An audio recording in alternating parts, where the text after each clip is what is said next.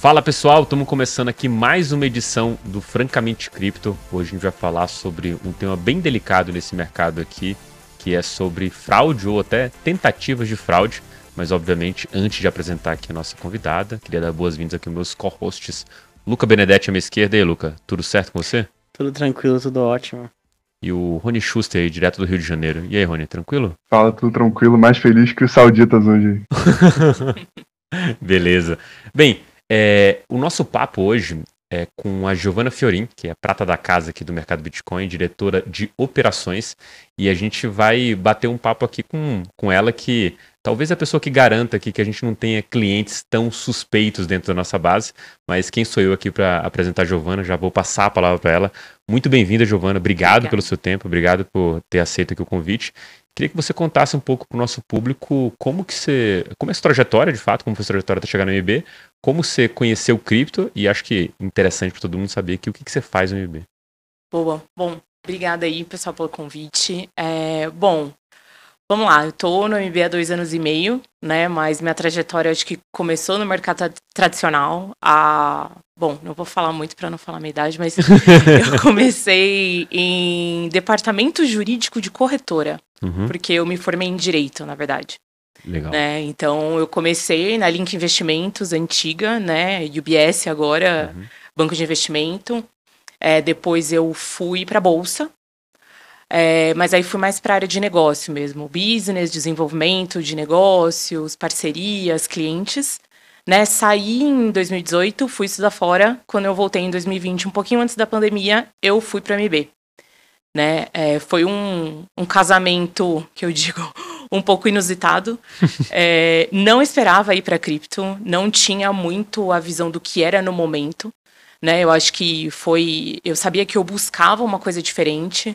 Aí, quando eu saí da bolsa, eu tinha um pouco de vontade de descobrir né, novas oportunidades, ir para esse mundo mais de fintech. Mas sabe aquela coisa? Eu quero alguma coisa diferente, mas não sei o quê. Uhum. Né, então, tirei meio que fui estudar. Quando eu voltei, conheci ali, me aproximei mais do Reinaldo na época. Ah, vem para cá, tem bastante coisa para a gente construir e bora. Bom, Fui para MB, entrei numa área comercial também no começo, e aí quando a gente estava reestruturando aquela coisa de fintech, todo mundo faz de tudo um pouco, né? Uhum. A gente já sabia que precisávamos cada vez mais intensificar essa parte operacional e também entender um pouco mais do perfil de cliente que estava na nossa base. É, foi quando a gente acabou, quando a gente resolveu de fato estruturar uma área de operações e ser a primeira linha de defesa ali para o que a gente via no dia a dia e trazer para dentro de casa, principalmente compliance, situações atípicas, suspeitas ou qualquer outra coisa relacionada a isso. E ali foi o grande começo do que a área é hoje.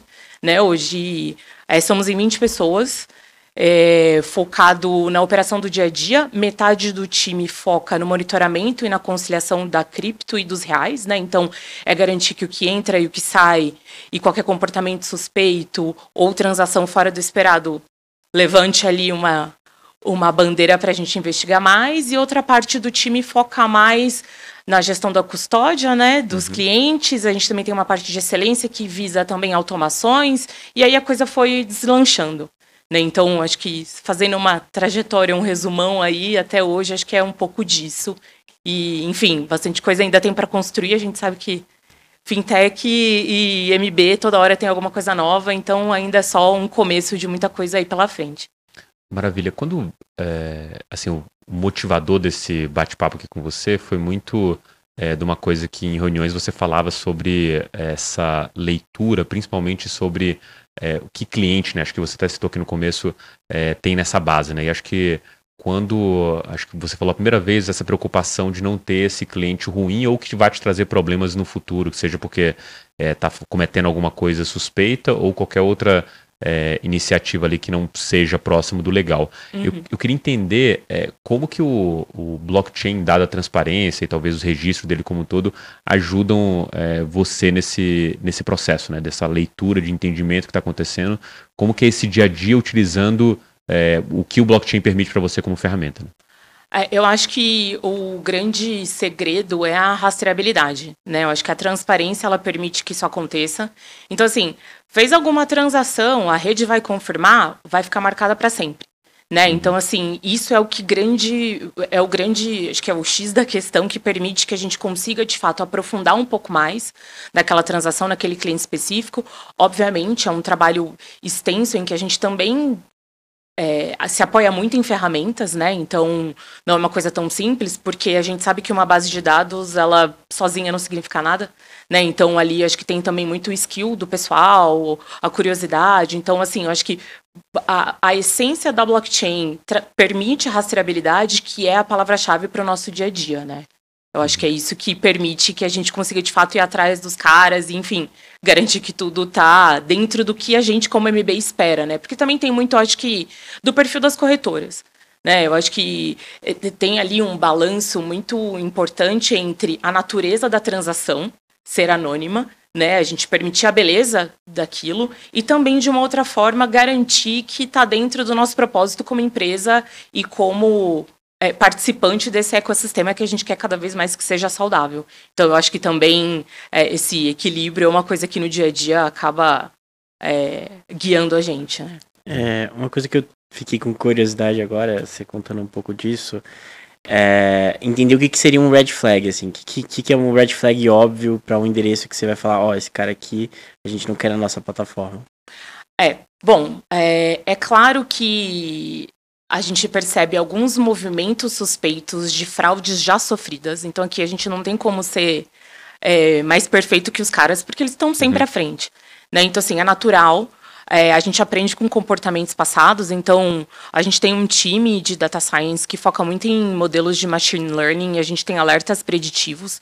Então, quando a gente vê ali alguma formação suspeita com base nos dados internos, já surge ali um red flag para um comportamento que tem sido muito constante, que é o de pirâmide, né? Então, assim, uhum. pegando esse como exemplo. Né? Então, ali a gente começa a entender um pouco mais as transações internas, da onde vem, para onde vai. É, a gente usa também muito o, o bom e velho Google, né? Não tem como. Né, assim como outras ferramentas, obviamente, que a gente também usa, que depois a gente pode até falar um pouco mais, mas o comportamento principal é fraudes sofridas no passado, coisas que a gente estuda e sabe que podem caracterizar num conjunto de comportamentos ali uma atenção. Então é sempre que eu brinco, é, um, é, uma, é um quebra-cabeça.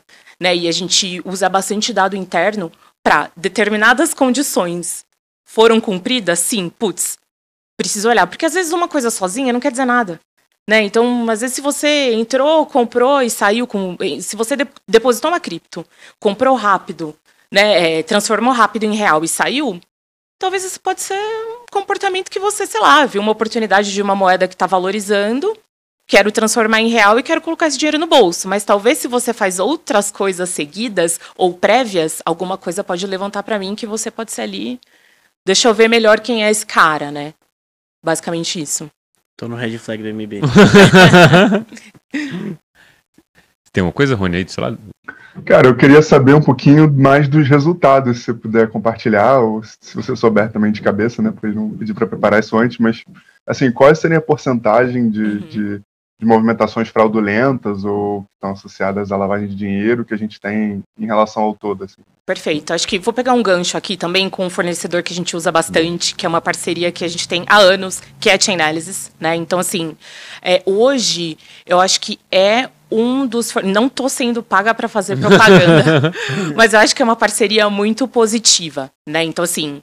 É, até é, o, o que, que eles fazem, basicamente, antes de entrar nessa sua resposta, tá, Rony? Assim, é, eles têm essencialmente duas grandes ferramentas que são ali o carro-chefe. Então, uma de analytics, em que eles reúnem todas as carteiras transacionadas no mundo da blockchain e clusterizam. Então, por exemplo, eu sei que aquele grupo de carteiras V está na Binance, eu sei que aquele grupo de carteiras já foi utilizada para transação em Darknet, então eles clusterizam carteiras, né?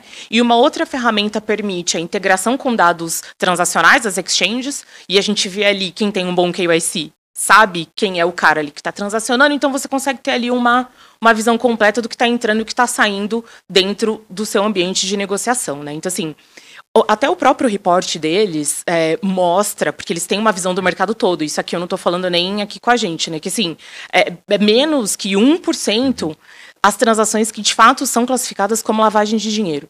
Né? Então, assim, é, é importante desmistificar porque eu acho que as pessoas elas acabam olhando ali como elas confundem o anonimato e, a, e que de uma certa forma a gente consegue saber quem é, uhum. né? Eu acho que é, a, a transparência ali da transação, elas associam a ah, eu posso fazer o que eu quero. Né? Então, assim, eu acho que tem um pouco disso que a gente precisa desmistificar, principalmente nas exchanges como a nossa, né, que, enfim, consegue ter um processo redondo, sem prejudicar o dia a dia, né, do, do negócio, do cliente, porque também quanto mais você trava, mais o cara não uhum. quer ficar, né, então, assim, garante a fluidez dessa ferramenta, né, de, desse, dessa compra e dessa venda, mas também consegue saber ali quem é que está transacionando, então acho que tem um pouco dessa, dessa desse quebra-cabeça que a gente tem que também desmistificar e também fazer acontecer, porque o business é completamente dinâmico, né? Não dá também para ficar ali criando entrave para a coisa acontecer. Então acho que tem um pouco disso também. Sobre esse ponto que você citou, é, me vem muito na cabeça é, esse balanço, né? E é mais uma pergunta para você, porque assim, como um, um, um usuário aí de, de diversas exchanges e também de diversos bancos, para mim tem uma clara diferença quando a gente olha um sistema de um bancão, assim, já fiz transferências que foi travada e assim, puta, manda para mim um, um, o, seu, é, o seu imposto de renda, é, vamos, faz um documento falando que você vai movimentar isso, e a mesma transação, basicamente o mesmo patamar, feita por uma fintech, e aí, é, para mim não tem nenhum problema estar isso, assim, acho que usei o Nubank, foi muito fácil. Óbvio que, é, do ponto de vista de como usuário, naquele ponto, é, tinha uma verificação é, basicamente de, de rosto e tudo mais. Só que quando a gente olha para as histórias, é muito mais fácil fraudar é, uma fintech do que um bancão. Ou seja, uhum. os controles que você toma ali, que em algum momento, é, na minha leitura, quando eu usei um bancão, é, me prejudicaram naquele momento, em que era uhum. eu mesmo fazendo, num outro momento foi a defesa. Assim, você vê aqueles. Acho que teve na Faria Lima bastante isso, né? O caso de o cara roubava o celular, acessava todas as contas, Sim. fazia empréstimo e tudo mais. E os únicos bancos que conseguiam travar e detectar eram os bancões que tinham um controle muito acima do que as fintechs tinham. Eu queria entender aí, do ponto de vista que você que está monitorando isso, é, quais. Qual é esse balanço primeiro, assim, né? Onde que está o limiar dessa tomada de decisão? Uhum e se tem alguma coisa prática que vocês seguem, ou de fato existe um. um o, o, limiar ele é muito maior do que só um limiar, né? Ele é uma zona muito cinzenta ali, em que tem coisas que você vai ter que arbitrar e de fato tomar a decisão de estar tá mais desse lado, em que vai ser mais seguro e talvez mais chato em alguns momentos para o cliente, ou do outro lado que vai ser mais permissível e de fato facilitar a vida do cliente quando for uma transação é, é, de fato idônea dele e tiver no dia a dia dele. Bom, eu acho que existem alguns momentos, é, porque é muito dinâmico esse momento da fraude, né? Agora se rouba celular, vai lá e tira, então até X tempos atrás isso não existia. Né? Então, assim, o que, que eu percebo? Dependendo do momento, a gente tem que tomar um risco, é, e aí vai muito do perfil da empresa, né? É, eu, eu, percebo que assim, a gente tem diversos alertas internos que me permitem ser, ser mais ágeis para um momento. Mas para saque de cripto, por exemplo, eu sei que a gente é chato. Né, porque eu preciso de uma prova de vida, a ideia é para evitar de fato é, que aquela carteira ali daquele cliente seja roubada, e às vezes é um pouco difícil você levar isso para o cliente. Né? Então, assim, cada vez mais eu acho que Fin as fintechs, eu acho que elas precisam se beneficiar da agilidade dos processos e dos dados internos que a gente coleta bastante para definir se aquilo ali é ou não uma transação de risco, né? Score, entender se o cara está fazendo da zona que ele está acostumado a fazer. Tem, a gente sabe que, é, a gente brinca, né? É, o perfil de transação das pessoas ele é muito previsível. Né? Eu sei que você faz compra e venda de, da sua casa, ou que você está a caminho do trabalho, se você, sei lá, usa um transporte público, ou enfim, anda de carona, né? Então acho que tem ali o, os principais pontos que eu consigo entender que você, tudo indica que é você. Né? Então o que, que eu percebo? Em alguns momentos eu preciso ser mais crica, que nem eu penso no saque de cripto, né? Porque hoje é, é, é, um pouco complexo, a pessoa entra ali e, e, vai, mas ao mesmo tempo nos outros eu consigo me beneficiar desses alertas internos e fazer você ser mais fluido numa compra, numa venda ou em qualquer outro processo. Então, ainda é um desafio. A gente sabe que não dá para não dá para agradar 100%, né? Então, cada vez mais a gente vai aprendendo. E eu acho que a agilidade é o que é a agilidade de feedback desses processos para a gente também é muito importante. A gente sabia que no saque cripto era um problema. Né? Porque a pessoa ela quer mandar, tem hora de mercado, a volatilidade é alta, às vezes a pessoa quer se beneficiar num segundo ali. Então, como que eu consigo garantir que é a pessoa mesmo ou é alguém ali tentando se passar por ela, né? E ainda mais hoje, as pessoas, gente, eu fico é, o tanto que tem de tentativa de fraude com prova de vida, de vídeos que são feitos em deep web ou qualquer outra coisa é é surreal né? Assim, porque até os próprios algoritmos dos fornecedores que a gente usa são tentados a toda hora ali ficar sempre sendo calibrados, porque as pessoas conseguem fazer vídeo da pessoa falando, uhum. né? Demais. Aí a gente até pegou um outro dia, foi muito engraçado, até dando um caso, mas o cara tá falando em espanhol. Uhum. Falei, gente, não é estranho? O cara sempre, o cara interagiu com a gente, fala português. Por que esse cara tá me mandando um vídeo falando em espanhol? Então, assim, tem algumas coisas que se você não ficar atento, né? Às vezes, se você não olha o histórico, etc., você vai passando. Então, às vezes, pode travar um pouco, posso ser mais chatinha, mas porque eu tô ali entendendo porque o cara tá mandando um vídeo em espanhol. Não vou. Não vou. Ou manda um documento um pouco esquisito. Você pode me mandar outro? Ah, não, eu vou abrir um BO. Será? Pode ir. Talvez alguém te pegue lá, você não saia. Entendeu? Então, acho que tem um pouco disso também. É, é um eterno aprendizado. Né? É uma coisa que a gente está bastante também em contato com outras exchanges. Eu acho que a troca de conhecimento é muito legal nisso. Mas a gente está num mundo que a coisa, cada dia tem uma coisa nova, né? Então. É, eu imagino que deve ser bem desafiador esse ponto, até para as próprias ferramentas, né, que tentam fazer isso de maneira automática. Eu, tenho, é, na verdade, curiosidade para entender como. É, você falou aqui de várias receitas, assim, eu quero entender o dia a dia da cozinha mesmo, assim. Uhum. Imagina que, é, assim, eu vou falar porque eu, eu, vi a ferramenta que vocês usavam naquele dia. Uhum e chegou, apitou ali o sinalzinho de que houve uma transação ali que seja para um endereço sancionado, né? Perfeito. E nesse é, endereço sancionado, você vai lá ter acesso a algumas coisas. Como que é o processo de tomada de decisão é, do tipo quantidade de dinheiro movimentado, quais que são as features ali que você vê nessa uhum. transação e como que você toma a decisão no final de é, tirar esse cara, né? Quais outras ferramentas além da chain analysis que você usa para falar, não, beleza, isso não faz sentido nesse histórico desse cara, eu prefiro banir ele ou ele tá sofrendo um golpe uhum. e vou tentar, sei lá, salvar ou comunicar ele de alguma forma. Tá, perfeito. Bom, ali tem um alerta, né, que vai para o time. É, a gente começa a fazer uma investigação no perfil daquele cliente, né? E até aí eu não, não impossibilito ele de transacionar, até porque pode ser um alarme falso, uhum. né? É que quando a gente está falando de sanções, já é uma coisa mais severa, né? Então, assim, é, de acordo com uma matriz de risco, tem coisas que a gente de fato é, fica ali mais em cima, né? Porque é uma coisa que eu preciso na hora tomar uma ação. Pegando esse exemplo, eu, tomo, eu começo a investigar o cara e aí eu utilizo N ferramentas, né? Então, que nem eu até comentei, eu uso o Google, né? É, eu uso até posts no Twitter para entender o que, que aquele cara ali se posiciona. Eu acho que a visão também. É, as pessoas elas acabam postando bastante coisa, diz muito sobre quem elas são. Sim.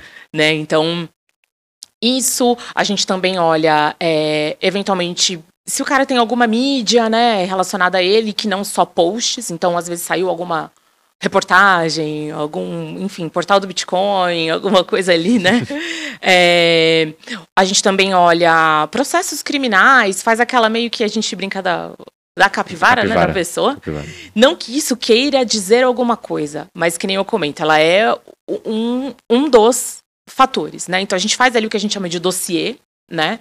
É, lembrando que assim, a gente é a primeira linha de defesa, a nossa segunda é o nosso time de compliance, né? Que também todos os dias a gente tem uma interação muito é, real time, né? É, fazendo esse dossiê, a gente consegue entender na, no Reactor, né, que é a, a ferramenta de Chainalysis, o quanto aquela quantidade trafegou com outras carteiras também. Então, montou ali aquele perfil. A gente já consegue. Também tem, acho que, muito feeling do pessoal do dia a dia. Né? Ali a gente consegue perceber que a galera é curiosa, a galera que também já está ali há um bom tempo. O time, a gente tem cinco pessoas ali totalmente dedicadas a isso todos os dias. Né? Então, o, e o pessoal trabalha numa sala juntos. Né? Então, é muito legal isso. A troca de experiência ali vai guiando né? Fechamos o dossiê, conversamos com o time de compliance. Existe, obviamente, um, uma formalidade interna, né, para a gente entender se esse cara sai ou não. É, mas a partir do momento que a gente entende que aquilo ali é um potencial risco, ou que a gente possa ser exposto a algum tipo de transação que não faz sentido com o nosso propósito de negócio, a gente, enfim, permite que aquele cliente tenha algum tempo ali para uhum. retirar o que ele tem dentro da plataforma, né? É, e aí a gente acaba encerrando o relacionamento comercial, é, porque a gente pode entender que aquilo ali é um risco. Né? Então, acho que tem todo esse caminho do dia a dia. Isso aí acaba é, demorando, acho que nos casos mais críticos, em um dia a gente consegue deliberar, mas nos casos que às vezes tem gente que é bastante engenhosa, né? que eu acho que acaba demorando uns dois ali, um pouco mais, mas dependendo da severidade no dia, a gente já toma uma ação é, de eliminar eventualmente ou de, enfim, entender um pouco mais se, se ele fica ou não dentro da plataforma.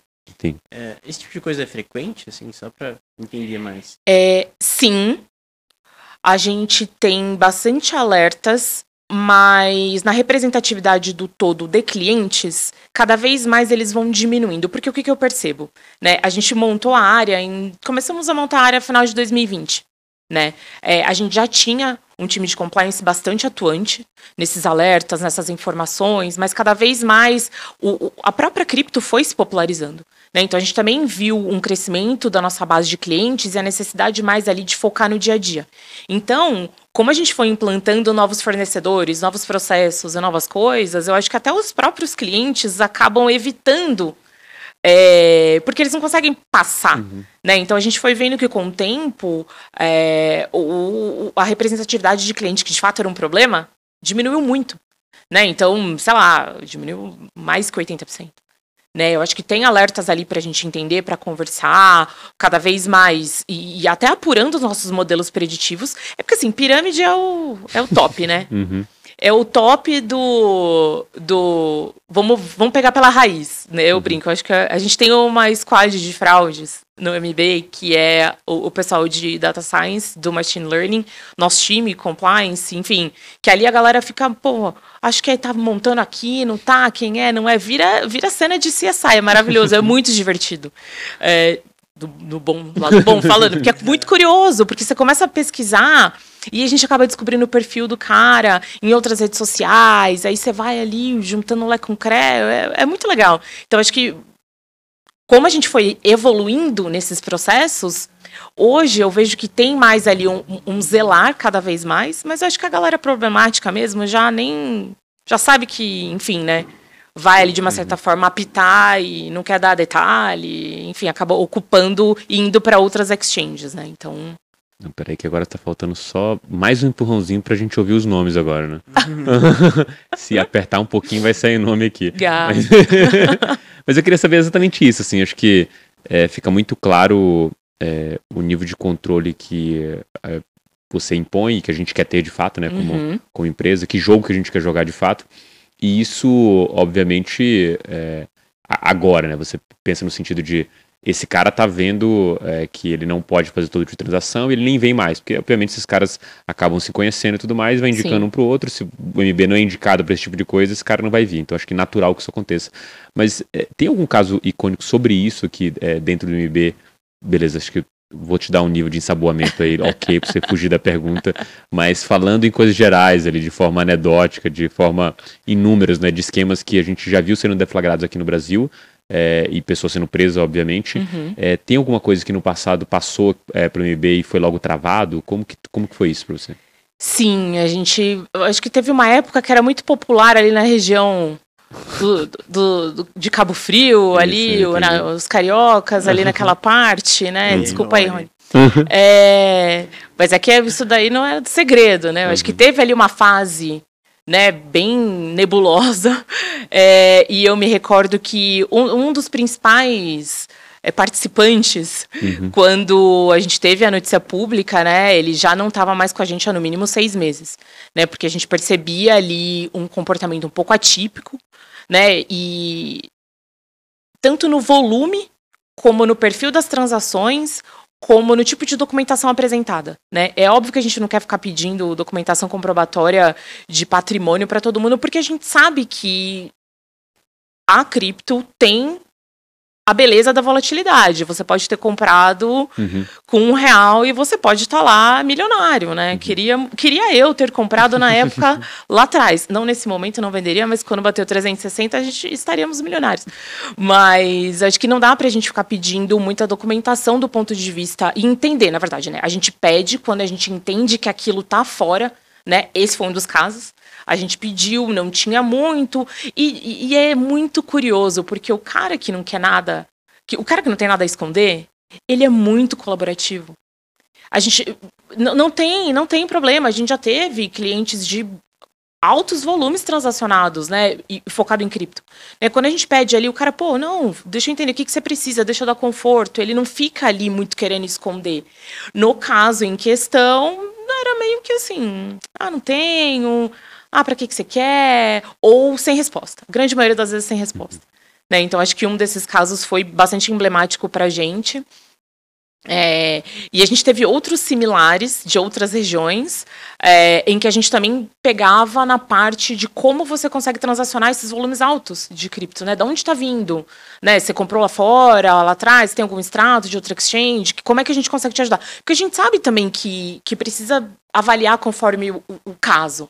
Né? Não dá para eu estabelecer que a documentação é XYZ. Gente, assim, vamos, né? A gente também precisa ser pró-negócio, né? Não quero também ter uhum. clientes que são saudáveis e, afastar o cara daqui. Mas esses casos mais emblemáticos, principalmente de pessoas-chave em pirâmide, sempre foi volumes altos transacionados. A gente conseguia pegar lá atrás, vis-à-vis -vis capacidade financeira e alguns perfis de operação que caracterizavam muitas pessoas ali depositando para aquele cara.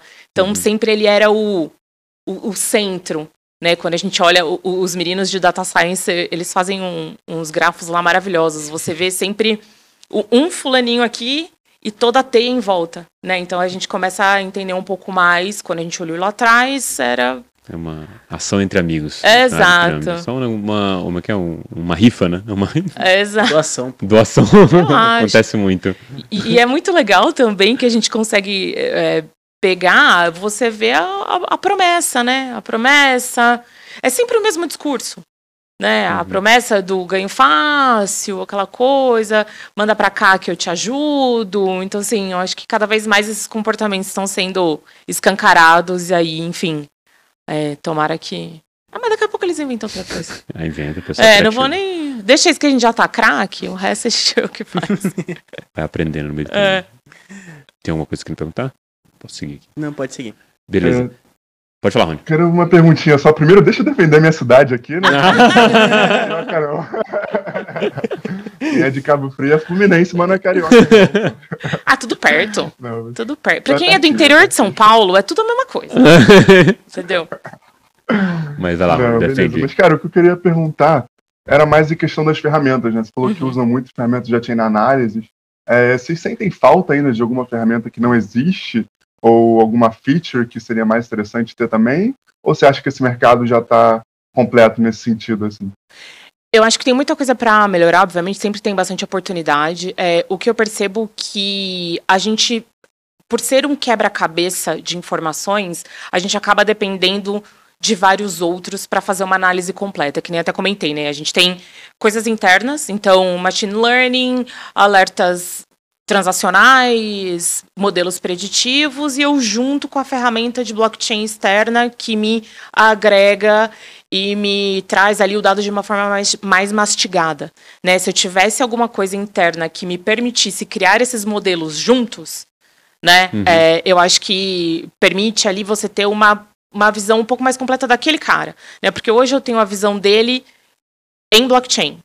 Às vezes, esse cara também tem uma, uma transação em reais que, junto com aquilo, me traz uma coisa um pouco mais completa. Né? Os casos, por exemplo, de formação de pirâmide, ou até outros casos similares, até de potenciais fraudes, é uma junção dos dois mundos né? Porque às vezes o cara não fica só na cripto, né? Ah, deposita ali, compra, alguém deposita para mim. Assim, obviamente que a gente só aceita depósito de, do mesmo titular, mas quando você vê ali pro cara, tem uma parte, obviamente, dos bancos que a gente não consegue entrar, uhum. né? É, mas também acho que pro, pro nível de análise que a gente tem, não, não faz falta. Mas acho que o que faz falta mesmo é esse eu brinco, tipo, poderia ser aquela tela que você junta tudo, Minority Report. Lembra daquela época? Me, já tô falando da minha idade. Mas assim, é, eu lembro que aquela época era maluco, né? Ver aquilo. Então, você juntar tudo aquilo e fala, putz, é aquele cara. É o que a gente tenta muito com o machine learning, obviamente, tem muito sucesso nisso, mas acho que essa ferramenta que permitisse a gente também trazer os dados de blockchain para fazer esse modelo completo daquele cara seria, meu, seria, meu, maravilhoso. É, é quase é, uma nova área completa, assim, né? É, de análise forense com blockchain e tudo mais. Ah, é, a gente junta os dois mundos hoje e a própria é, a própria Chain Analysis ajuda a gente bastante porque eles também têm uma galera investigativa, né? Então, às vezes, quando a gente tem alguns casos meio cabeludos assim, a gente pede um minutinho ali e fala, poxa, ajuda a gente. Né? Então é muito legal. Eu tenho ido também bastante em eventos deles, agora que eu tava fazendo o meu Work Anywhere. verdade. É, Raiz, de verdade, viajando, viajando e tal. Eu acabei indo em diversos eventos, e assim, a gente vê como a adoção. Eu até brinco, né? Eu falo para eles que a gente é muito porta-voz, porque a gente começou a usar há muito tempo. Uhum. E você vê a adoção, principalmente na Europa, né? Assim, é um pouco mais tardia desse, desse tipo de ferramenta, por mais que a adoção cripto seja um pouco até né, próxima, mas o tipo de investigação, o tipo de, pô, quero garantir o cara, a galera que tá aqui, que tá dentro do meu propósito, isso o pessoal acabou deixando para depois, né? Mas, enfim, é, eu acho que esse, esse mundo todo juntar seria muito legal, assim, mas acho que ainda tem bastante caminho pela frente. Legal. É meio que uma montagem de quebra-cabeça sempre, né? E Total no começo fica mais complicado. Acho que é, quando a gente fala desses labels aí de endereços, né, muita coisa que ajuda você a descobrir é, a posteriori, ou no seu caso seria um, muito mais questão de é, sanção ou qualquer coisa desse uhum. tipo, né, envolvido com qualquer outra coisa ilícita. No nosso caso, que analisa blockchain, seria basicamente entender os endereços é, de empresas ou empresas ou de fundos, né? Isso para a uhum. gente também é interessante para saber como é que está o fluxo. E acho que é, quando a gente fala de blockchain forense é um pouco dessa investigação que a gente tem.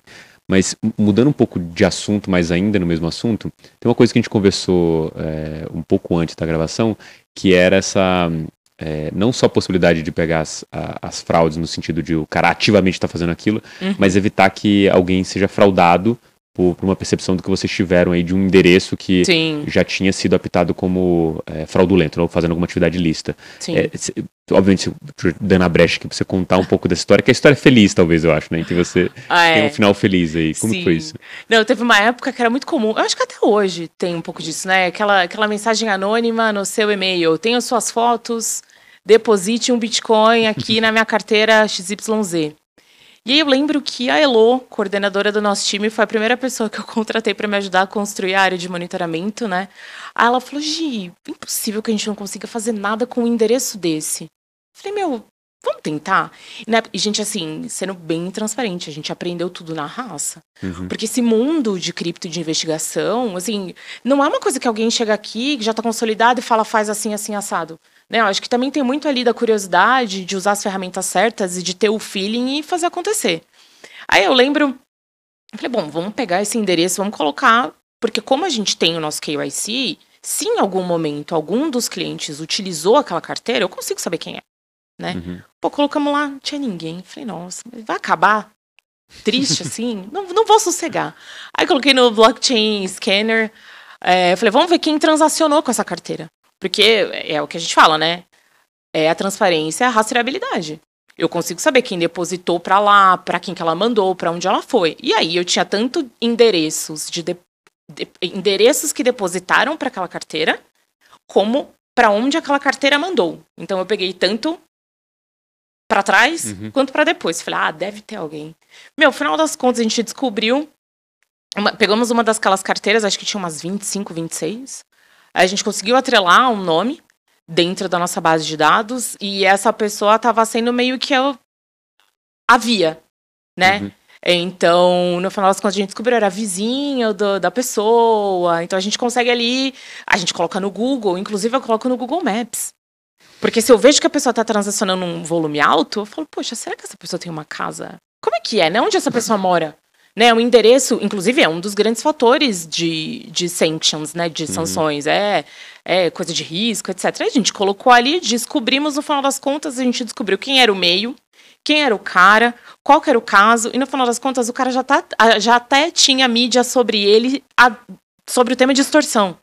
Então, assim, fazia super sentido, porque era um e-mail de extorsão, né? Então, assim, é, a gente vai atrás, olha, na rede, consegue saber para onde vai, de onde vem, consegue atrelar. Enfim, é, foi um caso positivo porque assim essa conta obviamente foi desativada. Ali, como ela só, só, ela, só era passagem, não tinha quase nada, né? Então assim, não é que essa pessoa utilizou grandes volumes para transportar ali, porque era logo no começo, muito provavelmente aquele endereço pode ter sido criado ontem, né? Uhum. Então assim, não é uma coisa que ela pode, muito provavelmente ela não usou de novo, porque ele já, ele já foi marcado ali como um, um endereço de distorção. E a gente conseguiu fazer com que, pelo menos no MB, essa pessoa não enganasse mais outras, né? Então, como uma coisa de um e-mail anônimo ali, a gente consegue cada vez mais ir descendo no nível do cliente se a gente tem processos adequados e rotinas que consigam a gente fazer esse quebra-cabeça bem sucedido, assim, sabe? Esse para mim é um insight dos mais relevantes, assim, acho que no caso prático, né? É, porque uma das, uma das teses que eu tenho muito, assim, cara, talvez no, o principal arrependimento das pessoas no futuro que fizeram as coisas ilícitas seja ter feito por meio de cripto. Uhum. Porque não é só, pra mim não é só um negócio que é transparente, né? Fica registrado para sempre. E é tipo, da mesma maneira que você tá montando quebra-cabeça e tem uma peça, você não consegue saber qual que você vai pegar, no momento que você já tá muito próximo do final, é muito mais rápido você montar esse quebra-cabeça, né? Que seria exatamente isso. Você tinha um endereço, você tinha uma base de dados que você podia comparar, entrada e saída, e você conseguiu achar uma coisa e, tipo, uhum. tipo, conseguir tomar alguma ação. Isso é, pode, inclusive, gerar é, outras ramificações. Quando a gente olha para dentro do, do mercado cripto especificamente, é tentando pegar, capturar algum alfa ou ter algum ganho, tem muito dessa visão. O próprio caso mais recente da, da FTX, tem gente estudando as carteiras e tentando extrair alguma informação disso aí. O, e o problema é esse, tipo assim, hoje pode ser que alguém não, não entenda nada, mas lá na frente alguém descobre o um endereço que era perten pertencia a alguma pessoa e logo na sequência consegue ligar e resolver um caso em retrospecto, né? Ah, é. Isso que é muito bizarro ainda de cripto. Assim. É, para esse caso da FTX foi até interessante, porque na época é, enfim, semana passada, né? semana passada. É, Três anos atrás, semana passada. Exato, cripto, né? no, no Crypto Time. uhum. né? É, ali, naquele momento, já tinham carteiras identificadas que os hackers estavam usando, estavam usando, e aí no próprio, a própria Chain Analysis já clusteriza e a gente já é alertado. Né? Então, por exemplo, se algum cliente eventualmente transacionou com alguma carteira que transacionou para Stolen Funds, que é a, a, a, categoria, né, ali uhum. do Chain Analysis. Eu, eu, falo inglês porque as categorias são em inglês, gente. Uhum. Eu não tô sendo, é. fazendo uma de Faria Limer em inglês. Eu tô, de fato, usando a clusterização que tá escrita ali. Tá é, a gente já seria alertado, né? Então, assim, acho que tem um pouco também... E eu acho que a, a outra beleza é como a comunidade se ajuda, uhum. né? Então, assim, não tem como isso não acontecer se alguém não dedurar ali, né? Então, assim, acho que tem um pouco da informação, da rapidez da informação, como ela flui, como ela atinge outras pessoas no nível de escala muito rápido. Né? Então, a, a, já foi clusterizado ali como Stellan Funds, diversas pessoas já estão sabendo ali, cara, não tem o que fazer né? Vai ter que criar outra. É óbvio que os caras têm ali uma expertise, não é simples, como a gente fala, parece que, pô, resolveu tudo. Não, mas, pô, resolveu grande parte, né? Vai dar mais trabalho, né, pro cara. Eu acho que a, a grande graça é isso, né? É a gente conseguindo desvendar, conseguindo ir atrás e aí também dando trabalho pros caras, né? Porque também dá trabalho pra gente, né? Justo. Não é tão simples assim. Eu tenho uma pergunta bem direta quanto a isso que você falou o regulador entende o que você faz, por exemplo, e quanto é, proveitoso é ter tanto a ferramenta da Chain Analysis quanto a própria ferramenta do blockchain que possibilita tudo isso? Ele tem noção disso?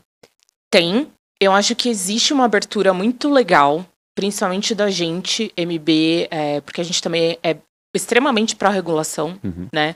É, não para inviabilizar, mas sim para estabelecer o, a base, uhum. né? Para para que o business cresça de uma forma equitativa, né, que todo mundo tenha o mesmo tipo de chance, né, é, entende, inclusive a gente já fez, eu mesma já participei de algumas reuniões, até com o próprio núcleo do Banco Central que fala sobre regulação de PLD, né, eu acho que existe muita abertura e muita vontade de entender, é natural que o business se desenvolva de uma forma mais rápida do que a regulação, sempre aconteceu assim, né? É, inclusive, até quando eu trabalhava na Bolsa, a gente também tinha uma proximidade muito ali na época, obviamente, o bolsa autorregulador, né? Então você tem ali também um canal, mas a gente sempre tava. É natural, né? O business se desenvolve, a regulação ali vai atrás, mas acho que existe muito. Eu sei que, de fato, se pra gente é um desafio, né? Entender que estamos no dia a dia, para esse pessoal, naturalmente tem uma curva de aprendizado que talvez possa ser um pouco mais. Um pouco mais demorada ou não também. Tem muita uhum. galera que acaba estudando aquilo ali do dia para noite, mas eu acho que existe sim um entendimento, inclusive a própria ferramenta é, da Chainalysis é utilizada por governos do mundo inteiro para ajudar também a traquear fundos suspeitos. Né? Então, acho que tem o uso do, de uma ferramenta que, de fato, também exige uma expertise ali, né, para você entender. Não dá para você só pegar aquilo ali e falar, ah, perfeito, né, resolvi tudo. Né, eu acho que tem muita abertura dos dois lados e cada vez mais esse interesse em fazer acontecer e entender para que a gente consiga evoluir. É, é meio. É um pouco complexo, porque também. Sabe o que eu percebo? Eu também acho que nas exchanges, acho que cada um tem um modelo diferente, né?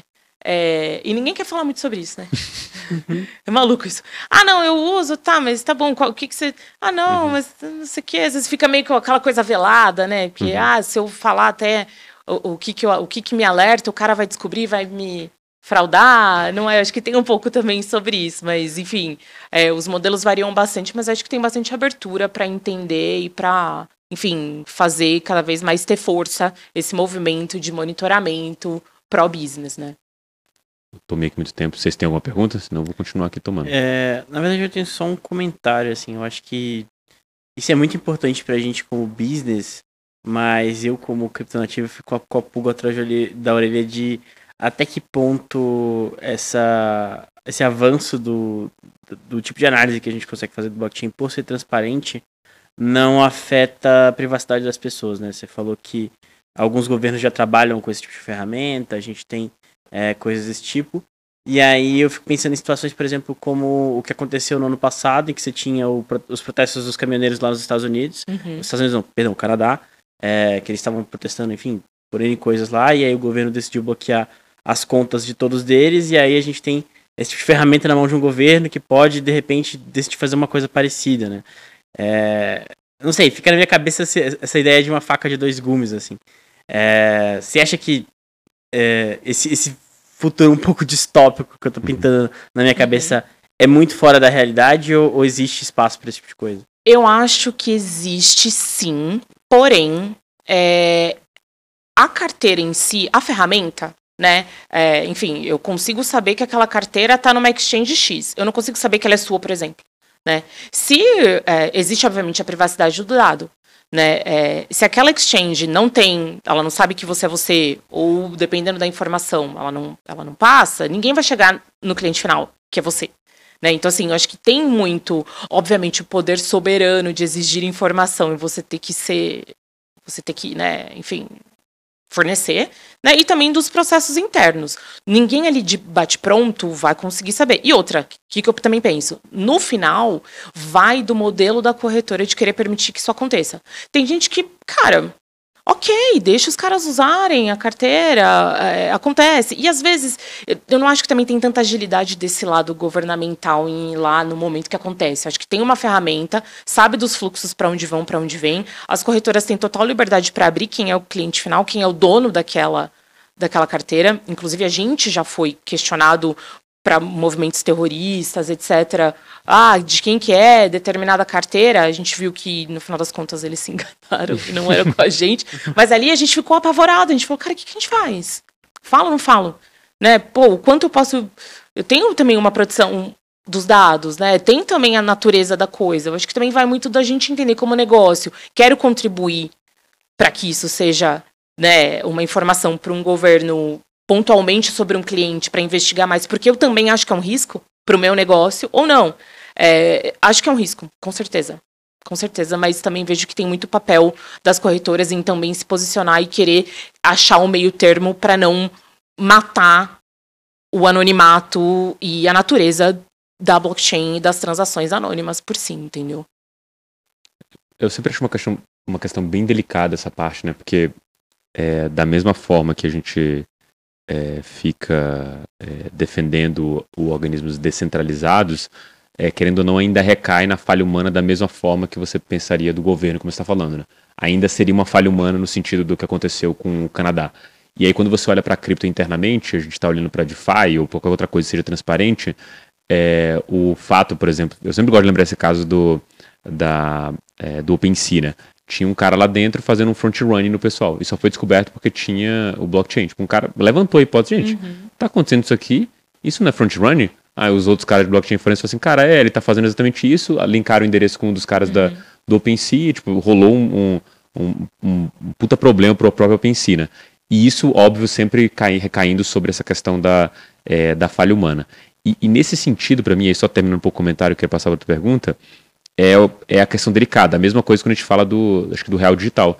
Para mim parece uma inovação maravilhosa, assim, mas assim, pode ser com certeza um negócio que pode trazer um controle gigantesco para o governo e no limite dependendo de quem estiver no poder, usar esse poder como um todo, né? Uhum. E, tipo, o fato de ser centralizador, é, no sentido do real digital especificamente, pensando numa DLT que ele vai ter o controle total, não pensando que ele vai imprimir isso no ETH ou alguma coisa nesse sentido, você teria a possibilidade é, disso acontecer, de ter uma sanção maior. Mas da mesma forma, você daria poder para um Banco Central, por exemplo, distribuir é, dinheiro, sei lá, ou com validade, ou para determinados pontos específicos, ou ter o controle total de uma, uma distribuição de dinheiro como o Auxílio Brasil ou Bolsa Família, né? uhum. né? Então acho que eu vejo muito potencial e, de novo, né, se você não... É, a tecnologia é uma só, né? O, o, o bom ou o mal talvez é quem, é quem usa de fato, mas entendo essa preocupação com a realidade distópica no futuro, porque toda vez que a gente entra em algum capítulo dessa história que dá a intenção que isso pode acontecer, dá muito medo, né?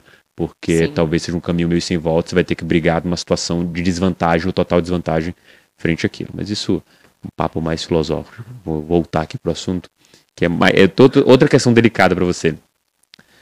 Tem uma coisa que eu é, aprendi já há algum tempo, que é assim, o compliance, hum? ele sempre vai falar não. É o modus operandi dele. Assim, tipo, cara, essa transação, vamos supor, uhum. no seu caso específico, tem um risco pequeno, então existe o risco. Então não vamos fazer com esse cara um risco médio, não tem um uhum. risco. E aí é, tem alguns é, processos, e aí é bem específico mesmo, que foram considerados de alguma forma um, um problema ou um risco muito grande e que depois você, por meio de clusterização, entendimento, passou a entender é, que aquilo era talvez o cara, sei lá, um recebendo um salário ou alguma coisa que não necessariamente seria algo ilegal, assim, um processo que era considerado é, é, como red flag uhum. e a posteriori vocês entenderam, não, pô, entendemos o cara aqui, não tem nada a ver com isso que a gente tá vendo? Sim, e vou te falar que é a grande maioria dos casos, é? tá? Sim.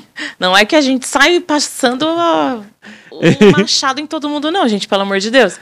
É, sim, a grande maioria dos casos, é, na verdade, eu percebo que principalmente transações com carteiras que foram usadas em Darknet né? É, tem muito isso, né? Então tem aquele, eu acho que até derrubaram aquele Hydra, que uhum. é, sei lá, vende de tudo, uhum. né? Então assim, vende de tudo, eu não sei lá se vende órgão, não sei o que, que, vende naquilo, eu não conheço, é um submundo que para mim ainda, né, é, não, não, não, entendo muito bem é, do que de fato eles vendem naquilo. Mas é uma coisa que pro, pro leigo que tá ali analisando o dado puro e simples, né, é um é um red flag, né? Então, o que, que a gente percebe? A ferramenta também permite a gente entender se a gente está exposto diretamente ou indiretamente àquele risco. Né? Então, assim, diretamente, cara, entrou e saiu da exchange. Não tem nem o que falar. Uhum. Né? É um cliente nosso, saiu de, de uma coisa de risco, foi para um lugar de risco, preciso entender o que, que, eu vou fazer e entender se de fato eu vou monitorar ele para ver se ele se repete, porque o risco é um pouco mais baixo, ou se de fato é uma coisa complexa que, cara, desculpa, mas fim da linha não faz sentido com o meu propósito de negócio. Mas o indireto cai muito nisso. Né? Porque como a transparência, o registro e o, o, a traceabilidade daquilo, eu consigo até saber se de fato foi uma carteira que entrou de, num segundo nó, ou se, cara, 130 carteiras lá atrás aconteceu uma transação que, possa que possa ter caracterizado ele ali. Então, assim, a gente brinca, poxa, é, a gente chama de nós, né? Então, assim, é, nós seria cada carteira que pinga aquele Bitcoin uhum. que foi marcado ali como um, um, problema de risco, ou qualquer outra moeda, tá? Eu tô pegando aqui o Bitcoin como um exemplo. Então, assim, se eu vejo que uma carteira de 7, 8 nós, indireto, 001 foi pingando, que um passou 001, outro passou 5, porque muito provavelmente veio de outro. Então, você tem aqui, aqui alguns outros fatores que ele pode apitar, mas se você olha, e também tem uma outra coisa muito legal. Quando a gente vê os nós, a gente vê as carteiras, obviamente, porque o time é todo certificado na ferramenta, né? Então a gente também aprendeu a, a entender a tecnologia por trás das carteiras. Uhum. Então, tem as carteiras que a gente chama de troco né, que são as mais baratinhas que a gente consegue é, gerar ali na, na uhum. blockchain, e tem sempre o primeiro, o primeiro comecinho, ela bate. Uhum. Então, se você vê sete nós, primeiro comecinho, poxa, talvez o cara tá querendo dar um, né, dar uma maquiada. Uhum. Vamos entender. Ah, não tem, não é duas de troco, depois outra. Foi mudando. Não que seja o próprio cara. A gente não tem como garantir isso, né? Porque não é um cliente da minha plataforma, foi de trás, foi dali para trás. Uhum. Então acho que esses, esses alertas indiretos de nós que você vê ali 5, 6, 7, cara, não dá muito pra gente tomar uma ação ali concreta. Né? Fica ali o um monitoramento, dependendo do tipo da carteira, da Arquinet. É, mas vamos ver, não tem mais nada, é indireto foi uma vez. Poxa, talvez foi uma carteira que mandou pro cara sem ele nem saber. Uhum. Né? Às vezes comprou de alguém que comprou de alguém que foi pingando, né? Porque não tem muito né, como garantir. Então, às vezes, a grande maioria são esses, esses indiretos, assim, que não são problemáticos, mas servem para estudo, né? Um falso positivo. É. Teve aquele caso lá da, do, é, da sanção da OFAC com o, o torneio do cash, né? Foi. Tornado, tornado cash, que aí o pessoal começou a pegar endereço de pessoas conhecidas enviar uma quantidade para que pra... ele só para ah, é. receber pelo ele Nossa pelo, senhora, causou. E o cara tá marcado na, na OFAC, né? Ele, tá. Segundo acho que você falou, né? Que tem que fazer um registro todo ano agora. Né? Tem, né? tem que todo ano fazer um, uma declaração pra mandar pros caras, falando, ó, recebi tanto dinheiro. Do que ele não é deixei meu, parado. Mandaram tá? pra mim, tá lá parado. é isso aí. Ah, é? é engraçado você citar esse negócio de olhar e dar red flag, né? Que tem uma frase que é, eu aprendi nesse mercado cripto que assim, é, todo mundo é picareta até que se prove o contrário. É a presunção da culpa, né? No direito tem a presunção Sim. da inocência, que é o contrário. Movimentação estranha é picareta. Até que ele prove o contrário, aí ele, eu ainda vou considerar ele picareta até o momento que eu entender que não, que eu acho que é um pouco do, do que vocês tentam entender aí desses falsos positivos, né? É, e só até complementando um ponto, você falou do compliance, né? Não, é não. Mas, meu, a gente tem um compliance bastante pro-business, viu? Às vezes a gente que fica meio. Falando, eu falo, eu falo, gente, o quê? Não, tchau todo mundo, não, de calma, não sei o que, ele já, que eu já falo, meu Deus, eu já fico preocupada, né? uhum. né? Mas não, vamos entender, porque justamente tem isso, né?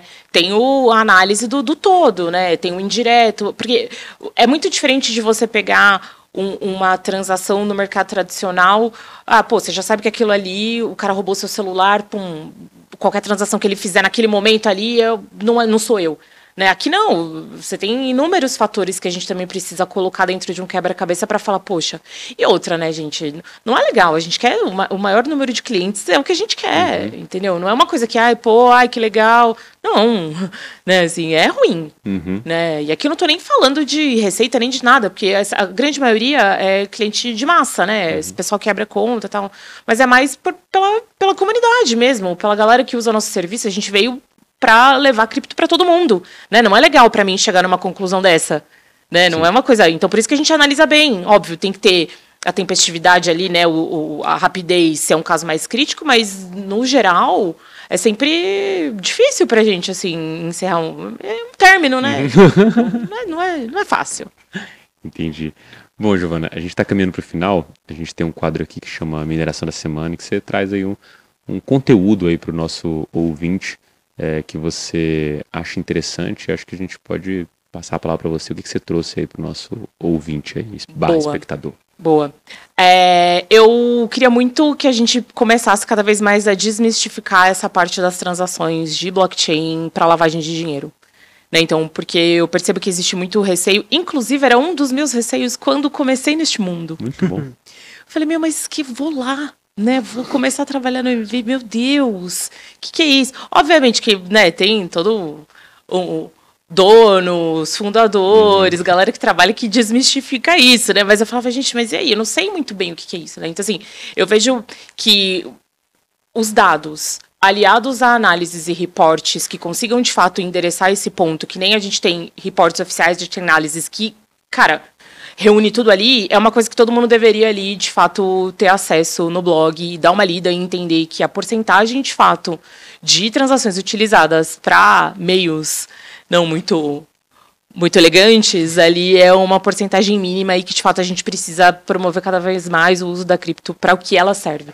Né? Então, acho que essa parte do blog, entender a, os dados consolidados por alguém que de fato sabe o que está fazendo, é uma coisa que todo mundo deveria ali ter, ler e propagar, porque precisamos parar com esse pensamento caótico. Né? Maravilha. Bom, acho que a dica é bem boa, assim, acho que quando a gente olha para a cripto, ainda existe, infelizmente ainda existe isso na cabeça uhum. do imaginário popular, né, que é coisa ilícitas aí, acho que os últimos episódios desse dessa história chamada cripto também não suscitam muita, muita é, coisa positiva também. Né? Acho que o marasmo do bear market continua aqui.